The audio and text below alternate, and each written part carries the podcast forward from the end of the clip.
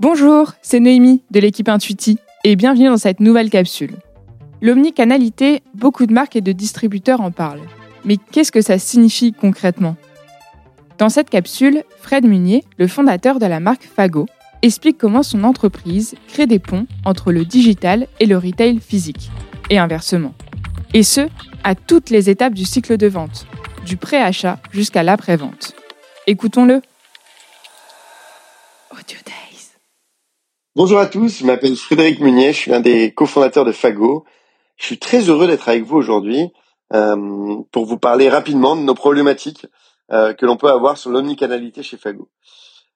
En, quelques mots, Fago, c'est une marque qui veut incarner la fair fashion, qui ne fait pas de compromis entre direction artistique et mission, c'est-à-dire que on dessine des vêtements, des chaussures, de la bagagerie qui doit être à la fois confortable pour nos clients, que l'on met aussi pratique et surtout et avant tout euh, qui réduise un maximum les émissions de CO2. C'est notre combat. C'est d'ailleurs c'est notre mission qui est d'engager notre génération contre le dérèglement climatique. Pour ça, on utilise des matériaux recyclés. On a plein d'actions que l'on peut faire pour réduire, d'abord pour mesurer, puis réduire nos émissions, et enfin les compenser euh, en plantant un arbre en France pour chaque produit vendu. Je vous disais que j'avais envie de vous parler d'omnicanalité. Ben, c'est quelque chose qu'on entend un peu à toutes les sauces, l'omnicanalité euh, dans les, les marques. C'est faire ce pont entre les différents canaux de distribution. Euh, Aujourd'hui, j'ai envie de m'attarder sur un pont euh, précis qui est le pont entre le retail, donc les magasins physiques que l'on peut avoir euh, avec Fago, et, et, et, notre site web qui est aussi un, un, gros gros canal de distribution pour pour Fago. Pour entrer dans le vif du sujet, j'ai envie de parler un peu des, des difficultés, des, des choses qu'on a, pour parfois qu'on a réussi à mettre en place, en tout cas qui posent des débats chez nous et euh, chez Fago et qui, et qui font partie de complètement cette expérience de parcours d'achat que l'on peut vivre entre une boutique et aussi euh, un magasin physique et où euh, mais qu'on retrouve la même expérience et ça c'est très important. Je vais euh, ordonner ça en trois, trois, quatre grandes parties, pardon. Euh, peut-être la, la, partie pré-achat, donc tout ce qui va préparer à une phase d'achat, la, partie achat, le post-achat, donc et enfin la fin de vie, euh, la fin de vie de l'achat.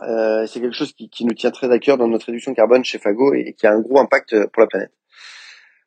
d'abord dans la partie pré-achat, j'ai identifié trois grands points. C'était d'abord comment on adresse le besoin. Et on se rend compte que suivant si on est dans une, devant une vitrine de magasin ou en train de se balader sur un site web, on va pas avoir le même niveau de maturité euh, chez l'acheteur et on va devoir l'adresser d'une manière un peu différente.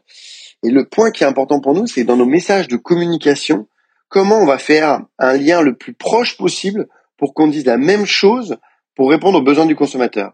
Et ça, ça se trouve par les mots qu'on utilise, les visuels qu'on utilise, où on essaie qu'ils soient communs entre nos boutiques et notre, réseau physique. Euh, quelque chose qui est très important, qui est le BABA, on va dire, de l'omnicanalité et, d'aucune friction dans le parcours d'achat, c'est des offres similaires. Euh, des offres similaires à la fois sur le côté exclusif des produits. Alors on sait toujours que dans les boutiques, on a parfois des tailles plus petites de magasins, etc.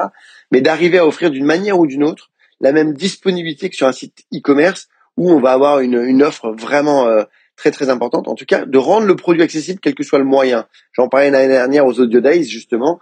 Euh, je pense qu'il y a, il y a des vrais euh, il y a des vraies problématiques sur l'omnicanalité de stock. Euh, donc voilà, c'est et, et, et, aussi d'exclusivité produit par rapport à la taille des magasins, comme j'en parle, comme j'en parle aujourd'hui. Enfin, et c'est peut-être le dernier point que je voudrais aborder dans la partie pré-achat, c'est la politique de prix. Euh, tout le monde est d'accord pour se dire bah, qu'une marque, on devrait toujours acheter au même prix. Malheureusement, c'est pas du tout le cas, et on voit encore sur des sites de grandes grandes marques euh, bah, une dichotomie entre euh, ce qu'on va pouvoir voir dans une boutique euh, à Lyon et ce qu'on va pouvoir voir sur le site e-commerce. Et du coup, si on retrouve pas, et je ne parle pas encore des détaillants multimarques, mais un jour ça va devenir dans l'omnicanalité quelque chose de très important. Et voilà. Et tout ça, ça donne des repères et une cohérence à la marque qui est importante dans le parcours d'achat du, du consommateur. Ensuite, je voudrais vous parler de l'acte d'achat en lui-même. Euh, c'est quand même dingue que sur un site internet, euh, on, on, accepte un mode de paiement, mais que sur une boutique de la même marque, on n'accepte pas ce mode de paiement. Pourquoi on n'accepterait pas PayPal, par exemple, euh, sur dans toutes les boutiques Ben voilà, ben c'est ça fait partie des frictions qu'il faut réussir à relever sur la partie achat en lui-même. Dans l'achat, on parle aussi de la découverte du produit en e-commerce. c'est-à-dire que la partie achat va jusqu'à la découverte du colis chez vous.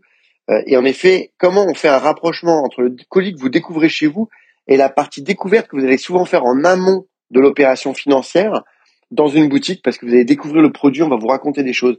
Comment on arrive à véhiculer les mêmes messages, de vous expliquer que ce t-shirt est fait en matériaux recyclés, par exemple, dans nos magasins, quand vous êtes en boutique ou quand vous êtes en train de recevoir votre colis chez vous et avoir cette même expérience client dans cette découverte du produit.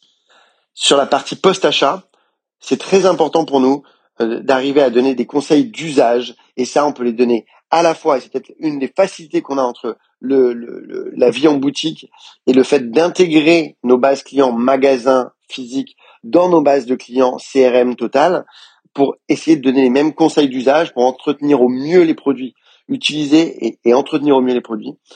Euh, quelque chose qu'on n'arrive pas à faire encore euh, dans, dans ce post-achat, c'est euh, la réparation. On fait des ateliers de réparation dans toutes nos boutiques pour garantir la, plus longue durabilité du produit, mais on n'arrive pas encore à le faire en e-commerce et c'est quelque chose sur lequel on travaille, arriver à proposer un service de réparation de nos produits euh, qui aujourd'hui a lieu tous les mois dans nos boutiques. Vous avez une séance de réparation, bah, arriver à le faire aussi dans, nos, dans, dans notre e-commerce et, et, on n'y est pas encore. Et voilà, et ça c'est un axe de progression par exemple pour nous.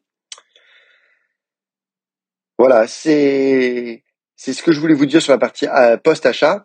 Maintenant, je voudrais vous parler de la fin de vie des produits. Nous, c'est quelque chose qui nous tient très à cœur.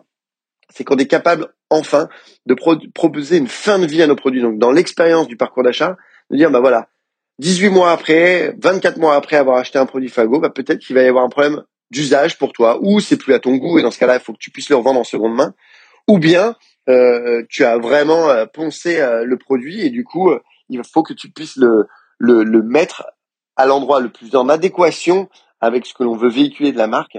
C'est-à-dire, euh, nous, dans notre cas précis, ça peut être le recyclage ou la seconde vie. Et voilà, c'est quelque chose, encore une fois, qu'on arrive à très bien faire en physique, qui est beaucoup plus difficile à faire en, en digital pour nous, euh, et sur lequel on voudrait travailler dans les années à venir.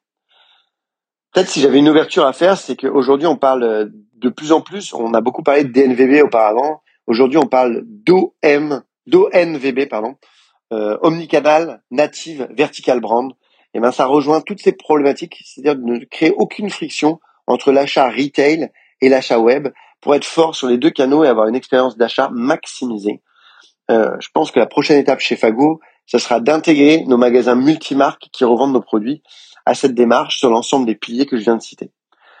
Merci beaucoup pour euh, de m'avoir écouté. Je vous souhaite, euh, j'espère que ça vous aura donné quelques clés. Et puis, je vous souhaite une, bonne session de ces Audio Days. Merci à Intuiti pour l'invitation et bravo pour cette initiative. À bientôt.